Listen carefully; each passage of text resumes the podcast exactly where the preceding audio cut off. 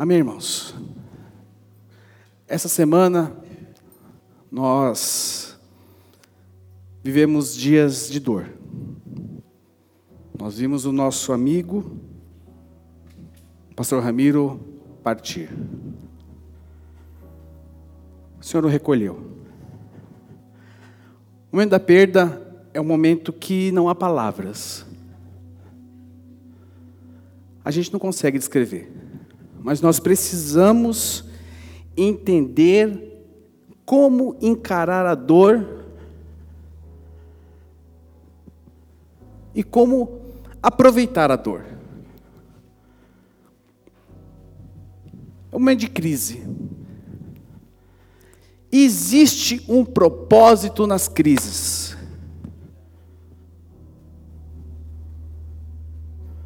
Existe um propósito na dor. O duro de coração, irmãos, sempre julgará Deus pelo que ele não fez.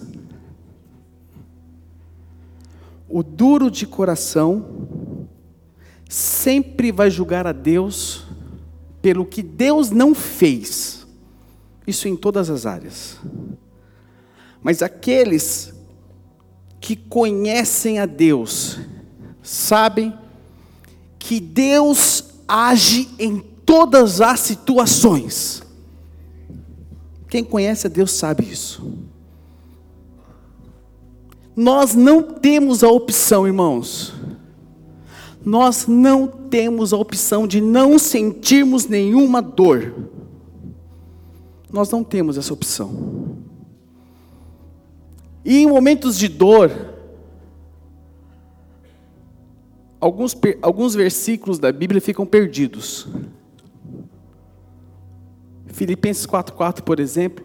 Alegrem-se no Senhor, novamente direi alegre. Fica perdido. Fica ou não fica? Né, Mauro? Eu falava com o Mauro agora de manhã. Ser crente numa semana como essa é somente para quem é, é, é, é diferenciado, irmãos. Fica perdido. Alguém precisa ser ensinado a ser alegre quando tudo acontece quando a gente quer? Não. Porque tudo acontece como a gente quer.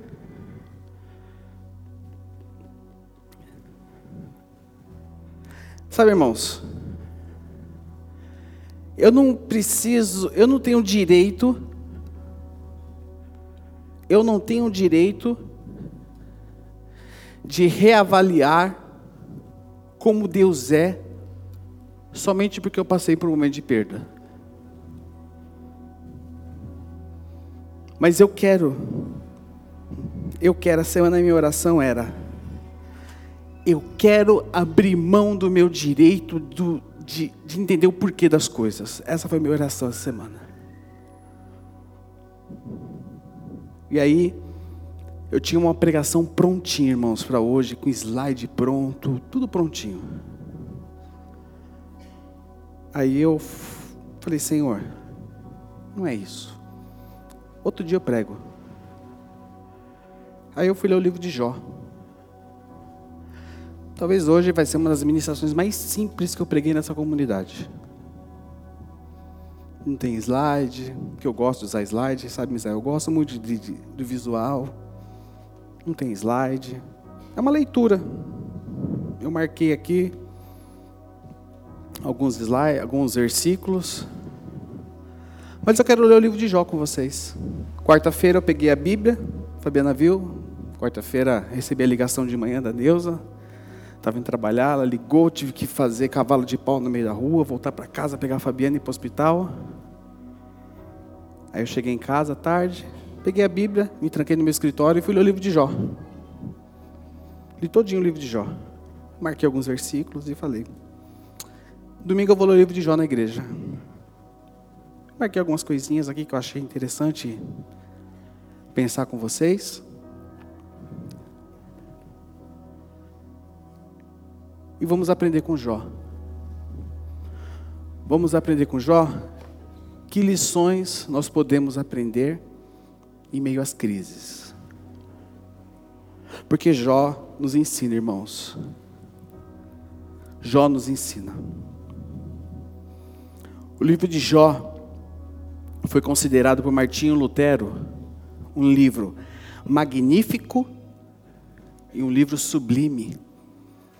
Vitor Hugo disse que o livro de Jó na Bíblia é a maior obra-prima que a mente humana já foi capaz de criar. De fato, o livro de Jó é maravilhoso, porém complexo. O livro de Jó é um livro que fala de desafios, porém contemporâneos. Fala do nosso hoje. Fala de questões que nos amedrontam no nosso dia a dia. Porque o livro de Jó fala de quê? De perda. O livro de Jó fala de falência. O livro de Jó fala de dor profunda. O livro de Jó fala de injúria.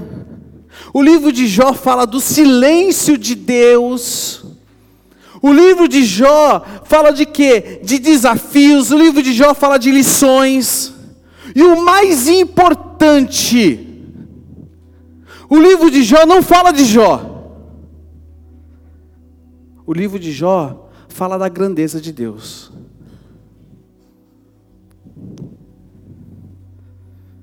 Fala sobre as nossas vidas. Fala sobre tempos difíceis. E abra sua Bíblia comigo em Jó, capítulo 1, verso 1.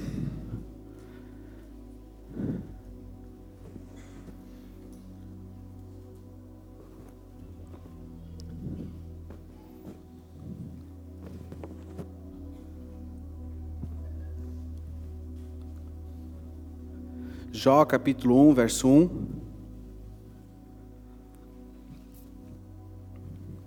diz o seguinte: achou aí? Na terra de Uz vivia um homem chamado era homem íntegro e justo, temia Deus e evitava fazer o mal. Começando aqui, então a Bíblia começa o quê?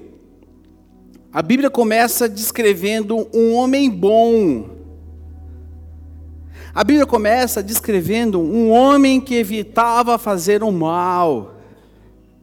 Jó era um homem que se destacava. Jó era um homem correto em seus negócios. Jó era um excelente marido. Jó era um excelente pai. Correto em seus negócios. Jó era um homem que se destacava no meio da sua, da sua sociedade. Então Jó era um homem correto, um homem íntegro e justo, que se afastava do que era mal.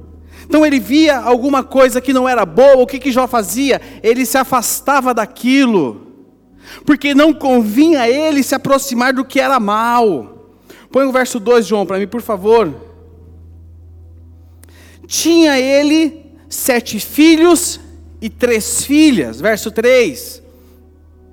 E possuía sete mil ovelhas, três mil camelos, quinhentas juntas de boi e quinhentos jumentos. E tinha muita gente a seu serviço. Era o homem mais rico do Oriente. Então a Bíblia está nos descrevendo aqui o que? Que o que poderia ser a maior riqueza daquela época. Jó era um homem muito rico. Meus irmãos, o problema não é ter dinheiro, mas o grande problema é o dinheiro nos ter. Jó era um homem rico, porém era um homem extremamente piedoso. Agora eu quero te fazer uma pergunta. O que você tem buscado nesses dias? O que você tem feito com aquilo que você tem? O que você tem feito com aquilo que você tem? João, coloca-me agora o verso 6. Certo dia, os anjos vieram apresentar-se ao Senhor, e Satanás também veio com eles. Então, olha aqui, certo dia, os anjos vieram até diante de Deus, e o diabo, o que, que o diabo fez? Também veio junto. E o Senhor disse a Satanás: De onde você veio? Satanás respondeu ao Senhor: De perambular pela terra e andar por ela. Disse então o Senhor a Satanás: Reparou em meu servo Jó? Não há ninguém na terra como ele, irrepreensível íntegro, homem que teme a Deus e evita o mal. Então o diabo estava passeando na terra. E aí, quando os anjos vão se apresentar a Deus, Satanás vai junto. Então Deus fala para assim: diabo, o que estava fazendo? Estava andando eu pela terra e Deus fala: Você viu meu servo Jó? Homem íntegro. E o diabo fala: Eu vi sim. Então a grande questão de Satanás para Deus é: qual é a grande questão? Jó só te ama, porque ele é muito abençoado. A grande questão de, de, de Satanás para Deus hoje é: você só ama a Deus porque você é muito abençoado. Você só ama a Deus por aquilo que Deus te dá. E tem muita gente que é assim. Só ama a Deus por aquilo que Deus dá. E a partir disso, a partir disso, a partir disso, Satanás levanta, Satanás levanta três teses.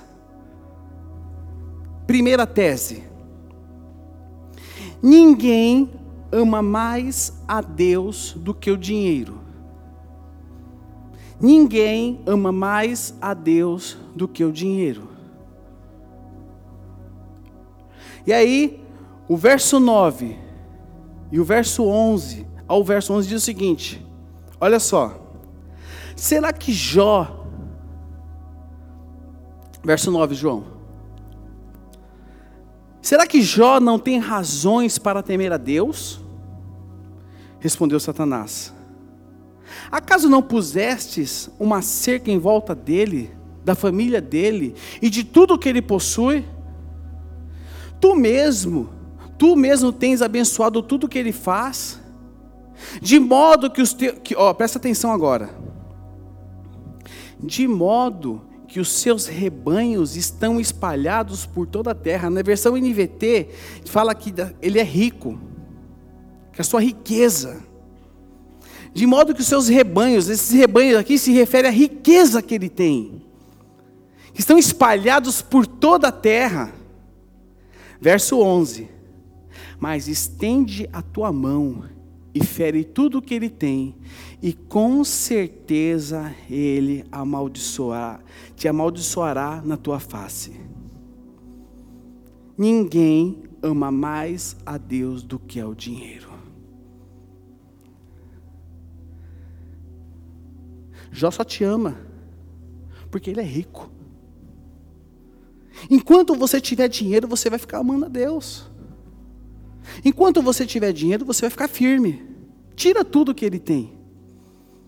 A segunda tese é: ninguém ama mais a Deus que a sua família.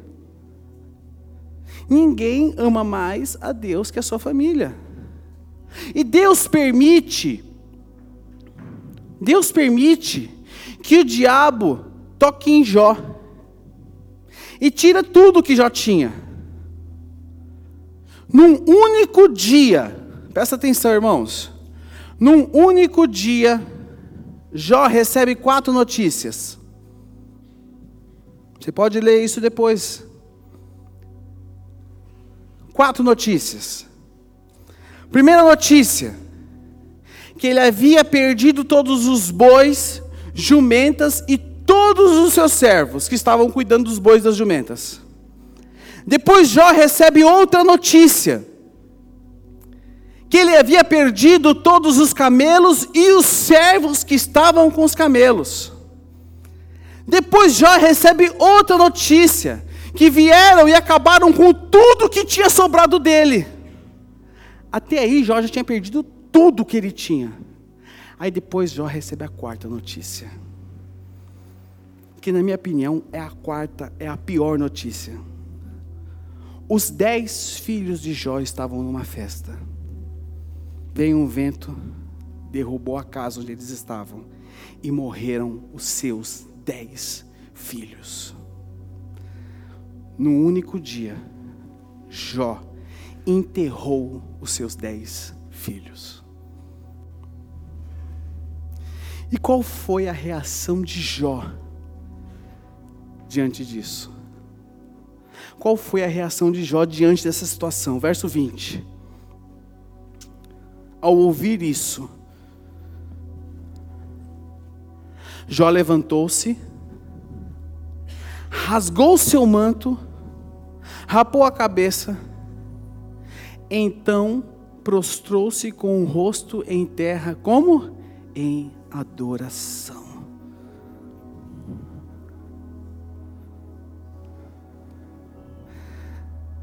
Das piores notícias que um ser humano podia receber, das piores notícias que um ser humano pode receber na sua vida, ele prostrou-se em terra em adoração a Deus. Como você responde às crises na sua vida, meu irmão?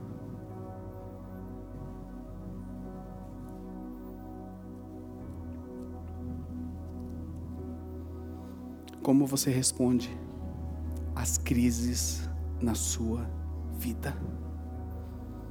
Muitos de nós reclamam.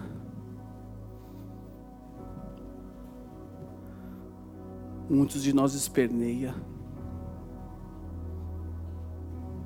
Muitos de nós, no meio da dor, culpam a Deus. Muitos de nós, no meio da dor, queremos arrumar culpado para tudo. Jó perdeu tudo, mas depois ele perdeu seus dez filhos. E no mesmo dia ele enterrou seus dez filhos. E a palavra diz que ele prostrou-se com o rosto em terra em adoração. E aí depois no verso 21 e no verso 22 ele diz: Saí nu do ventre da minha mãe e nu partirei.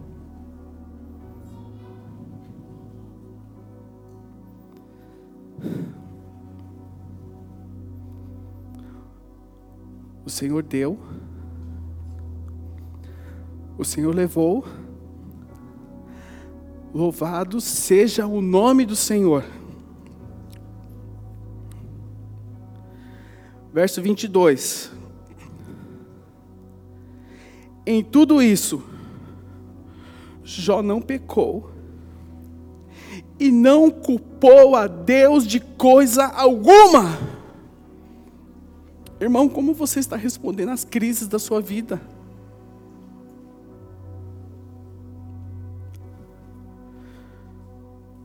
Como você tem respondido às crises, às dores da sua vida? E depois dessa resposta, o diabo envergonhado, Jó capítulo 2, no verso 4. Diabo envergonhado, que ele tomou um tapa na cara. Ele volta para Deus e viu que não deu certo a estratégia dele, que não foi, ninguém ama mais a Deus porque do seu dinheiro, mais a sua família. Ele viu que não deu certo, ele volta lá e fala o seguinte: É, Não deu certo as minhas duas primeiras teses, eu vou para a terceira tese. Sabe qual é a terceira tese do diabo? Ninguém ama mais a Deus do que a si mesmo. Jó 2, 4, 5. Pele por pele, respondeu Satanás. O homem dará tudo o que tem por sua vida. Estende a tua mão e fere a sua carne e seus ossos, e com certeza ele te amaldiçoar na sua face. E Deus dá permissão, mas não dá permissão para que o diabo tirasse a vida de Jó. Irmãos, Jó enfrenta todo tipo, todo tipo de sofrimento que um homem pode enfrentar. O verso 8 e o verso 9 diz, coloca para mim, João. Olha o que diz. Então Jó apanhou um caco de louça. Diz que ele se raspava com a cerâmica sentado entre as cinzas, ele, ele pegava um pedaço de cerâmica, ele raspava suas feridas, de tanta dor que ele sentia. E aí a esposa dele diz para ele: Você ainda mantém a sua integridade, Jó. Amaldiçoa o seu Deus e morra. Isso era tamanha a dor que Jó sentia. Aí o verso 10. Jó vira para sua esposa, no meio da dor, no meio do sofrimento. Você fala como insensata. Aceitaremos o bem dado por Deus e não o mal? Em tudo isso, Jó não pecou em seus lábios. E aí eu repito para você a pergunta: como você reage diante das crises da sua vida. Quem tem dificuldade aqui, levante sua mão comigo. Todos nós temos. Como você reage diante das dificuldades? Jó passou crise em cinco áreas da sua vida. Cinco áreas. Falência financeira. Jó capítulo 1, do verso 13 ao verso 20. Se você estiver marcando, marque aí, que não tem slide hoje não. João, joga para mim aí, por favor. Jó, falência financeira. Jó, capítulo 1, do verso 13 ao verso 20. Jó passou, enfrentou a morte dos seus filhos. Jó, capítulo 1, verso 19. Jó teve uma doença crônica Jó, capítulo 2, do verso 4 ao verso 6. Jó teve crise no seu casamento. Jó, capítulo 2, do verso 9 ao verso 10. E Jó enfrentou o que depois? Acusação dos seus amigos. Jó, capítulo 4, do verso 3 ao verso 5. Pegou tudo aí, João? Pegou? Joga para nós aí. Só que aí, meus irmãos, Jó passa por um outro problema. Jó levanta em seu livro 16 porquês. Pior do que sofrer é sofrer sem explicação. É ou não é? É ou não é, PC? Pior do que sofrer é sofrer sem explicação. E aí aqui nasce outro desafio. O desafio chamado silêncio de Deus. Silêncio de Deus.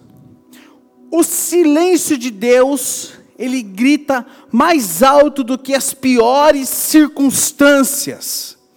E o silêncio de Deus é uma grande oportunidade de nós vivermos pela fé. E aqui Jó chega onde, irmãos? No fundo do poço. Aqui Jó chega no fundo do poço. E o fundo do poço é o melhor lugar aonde nós podemos estar. Nossa, é. O fundo do poço é o melhor lugar onde nós podemos estar. Seu casamento chegou no fundo do poço? Suas finanças chegaram no fundo do poço? O que chegou no fundo do poço na sua vida? Que bom. Porque é exatamente aí que você encontra a graça de Deus. É exatamente aí.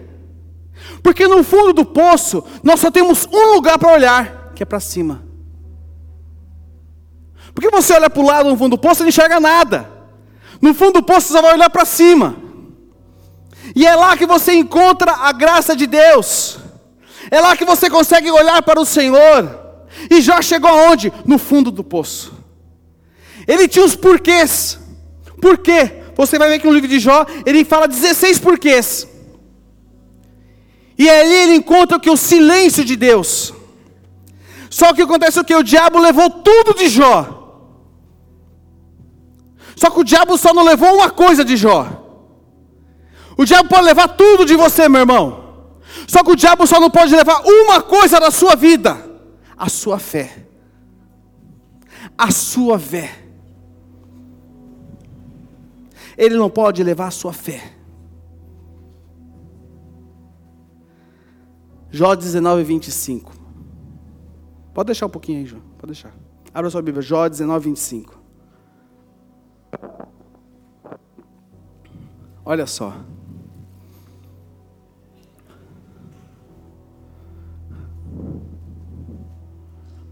Jó 19, 25.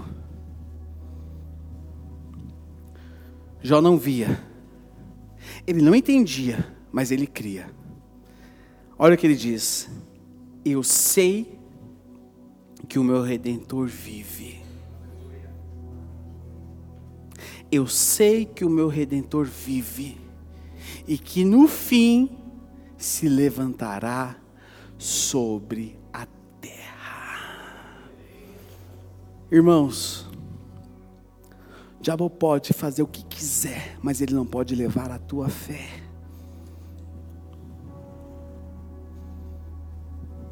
E quando Jó está no fundo do poço, Jó levanta os seus porquês. Deus se revela a Jó com 70 perguntas retóricas.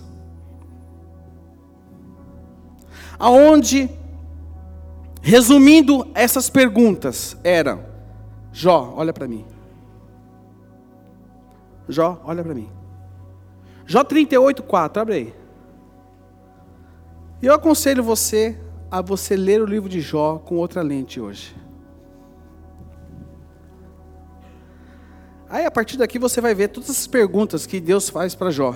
Olha só o que diz aqui. Olha aqui. Onde você estava quando lancei os alicerces da terra? Responda-me, se é que você sabe tanto. Olha,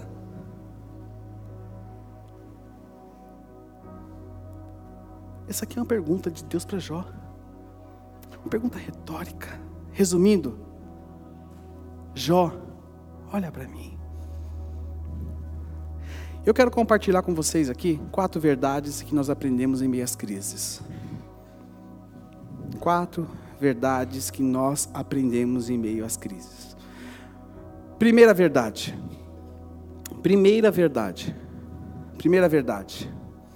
Primeira verdade é que Deus é poderoso e soberano sobre todas as crises.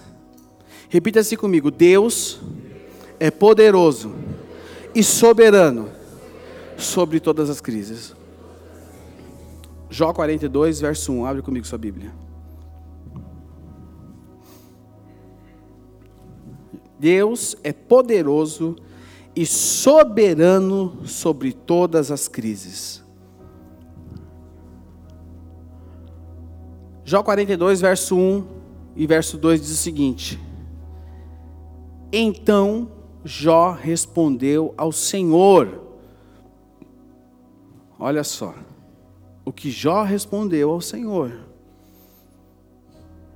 Sei que podes fazer todas as coisas. Nenhum dos teus planos pode ser frustrado.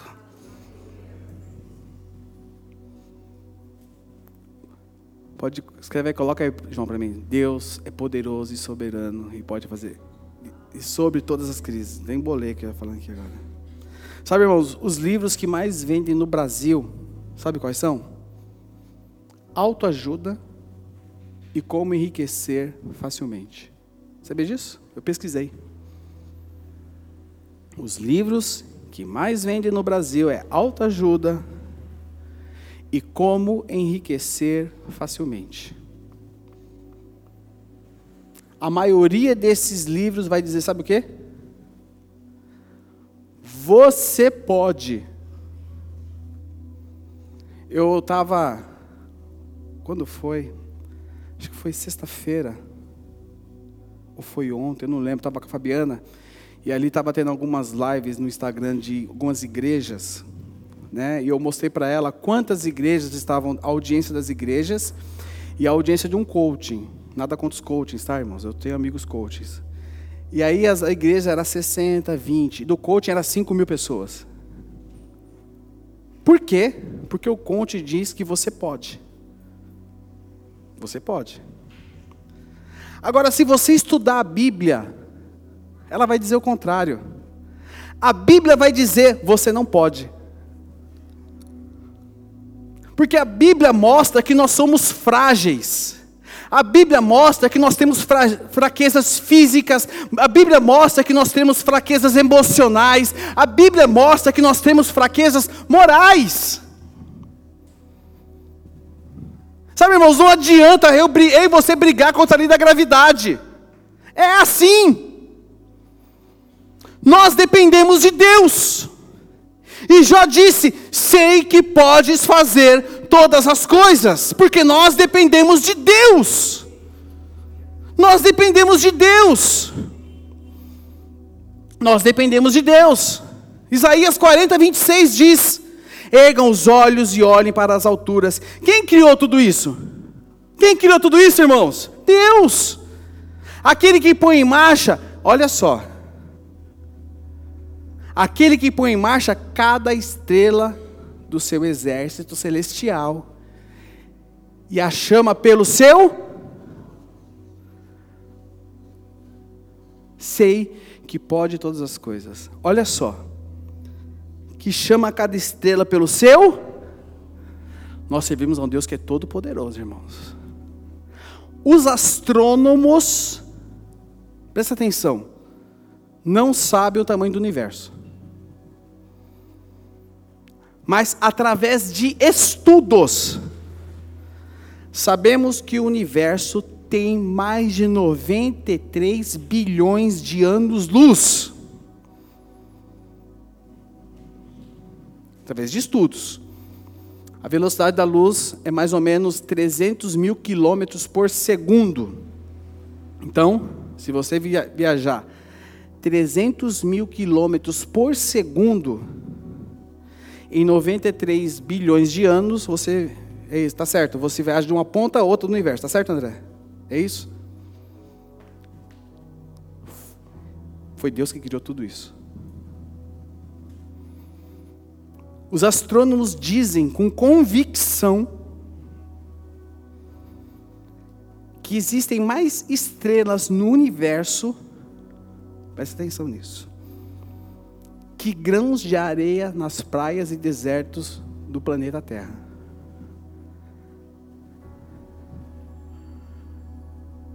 E Deus conhece cada estrela pelo seu nome. Sei que podes fazer todas as coisas. Nosso Deus é poderoso, meus irmãos. Nosso, nós dependemos desse Deus em nosso corpo humano existem 60 trilhões de células vivas, segundo o Dr. Marshall. Em cada célula existem um metro em torno, estou chutando para baixo, um metro e setenta de fita de DNA, que é onde estão gravadas todas as suas informações genéticas em cada célula. Se você esticar todas as fitas de DNA, de acordo com todas as células que você tem, nós teríamos 102 trilhões de quilômetros de fita de DNA. Quantas voltas não daria no planeta Terra? Tudo isso dentro de você. Irmãos, sei que podes fazer todas as coisas. Ah, meus irmãos, Meus irmãos, nós servimos um Deus todo-poderoso. Em cada olho humano, presta atenção, em cada olho, em cada olho, em cada olho, em cada olho, existem dois milhões de fios encapados.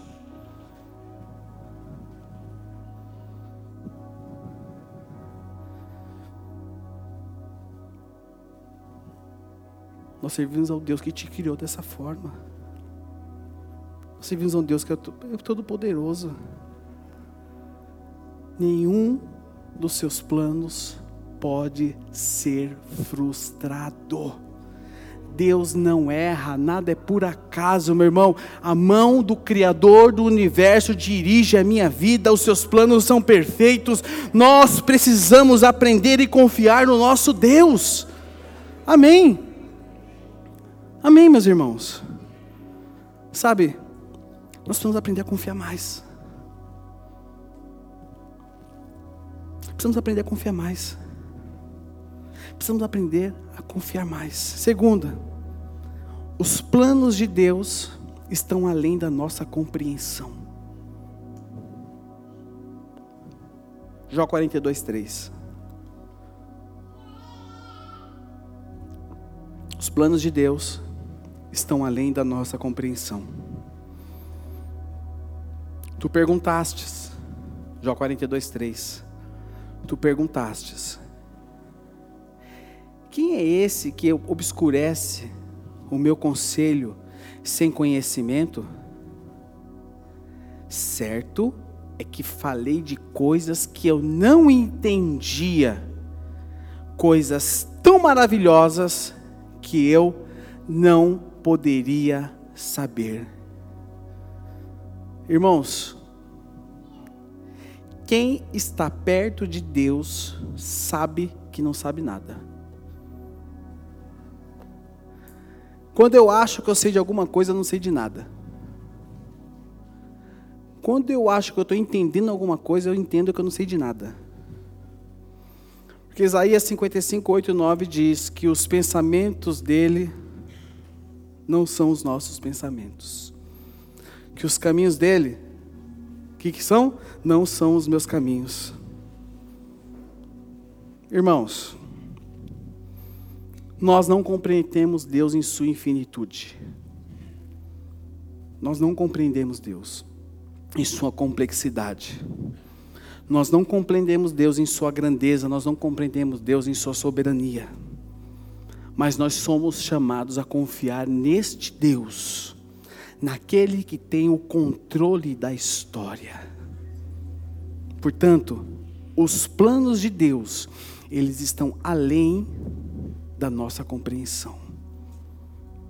Os planos de Deus estão além da sua compreensão. Terceiro lugar, Jó 42, 5. Meus ouvidos já tinham ouvido a teu respeito mas agora os meus olhos te viram. A dor nos convida a conhecer a Deus de maneira mais profunda. Jó, através de toda a sua experiência, ele conheceu a Deus de maneira mais profunda. A dor é um convite para nós conhecermos a Deus de maneira mais profunda. Porque, sabe, irmãos, nós vivemos nós vivemos na superfície. Nós vivemos nas futilidades. Nós somos muito distraídos. Nós somos muito ocupados. Nós somos muito ocupados. Tudo nos distrai, as cores nos distraem. E aí eu fico pensando, se um homem que é descrito como modelo, Jó, nós lemos aqui que ele era descrito como modelo, diz: Antes eu não te conhecia, Se Jó não conhecia Deus, aí eu me pergunto quanto que eu conheço de Deus então?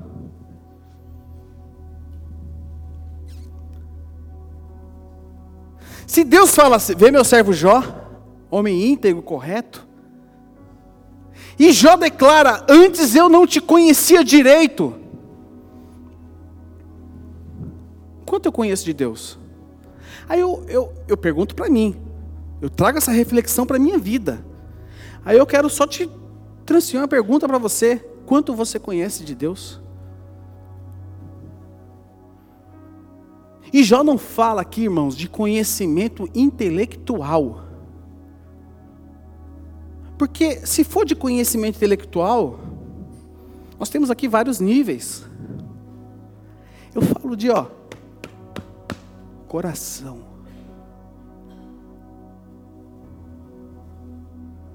Coração. Jó provou a Deus. Jó provou a Deus. E é isso que a dor e o sofrimento proporcionou a Jó. Um aprofundamento em sua relação com Deus. Existem pessoas aqui que a dor e o sofrimento aprofundaram elas com Deus. Existem pessoas aqui que o fundo do poço apresentaram a Deus de verdade para elas. Não é intelectual, mas é de coração. E quarto lugar, Jó 42, 6. Por isso, menosprezo a mim mesmo, e, e me arrependo no pó e na cinza. Quarto lugar, somos transformados à medida que nos aproximamos de, de Deus, Paulão. Sabe, irmãos, quando eu li esse versículo, eu fiquei muito tempo lendo esse versículo. Eu parei nesse versículo e fiquei aqui nesse versículo muito tempo, parado lendo ele. Porque essa frase aqui caberia na boca de um ladrão. Por isso menosprezo a mim mesmo e me arrependo no pó e na cinza. Essa frase aqui caberia na boca de um ladrão e não na boca de Jó. E eu aprendo com essa confissão de Jó o seguinte: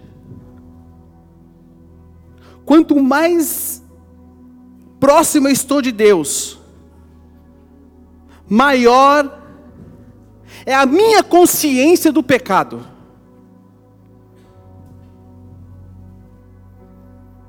Quanto mais próximo eu estou de Deus, quanto mais próximo eu estou de Jesus, Cilinho, quanto mais próximo eu estou, maior é a minha consciência do meu pecado, maior é a minha consciência de mim mesmo.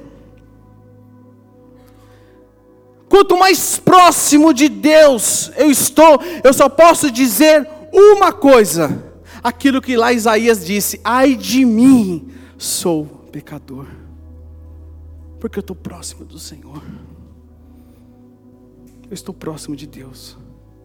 E quanto mais longe de Deus, mais eu falo: ah, tudo bem, não tem problema, é só hoje. Ah, não, não tem problema isso não. Mas quanto mais próximo eu estou de Deus, ai de mim, sou pecador, me perdoa, Senhor.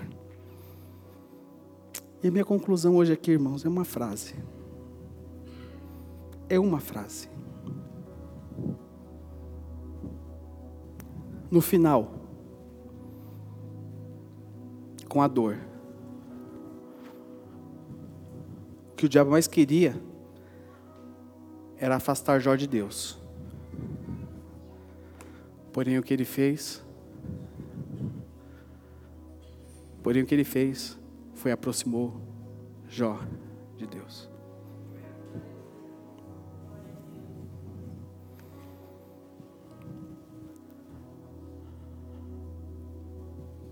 que eu vi ali em Santo André, nessa semana. A família, a igreja.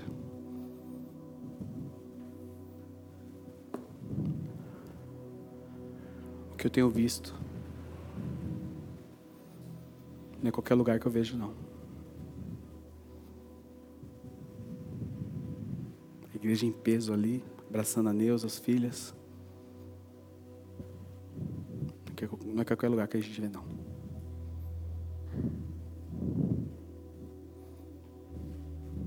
Talvez o diabo tenha tentado lançar dúvidas no coração da família, de algumas pessoas.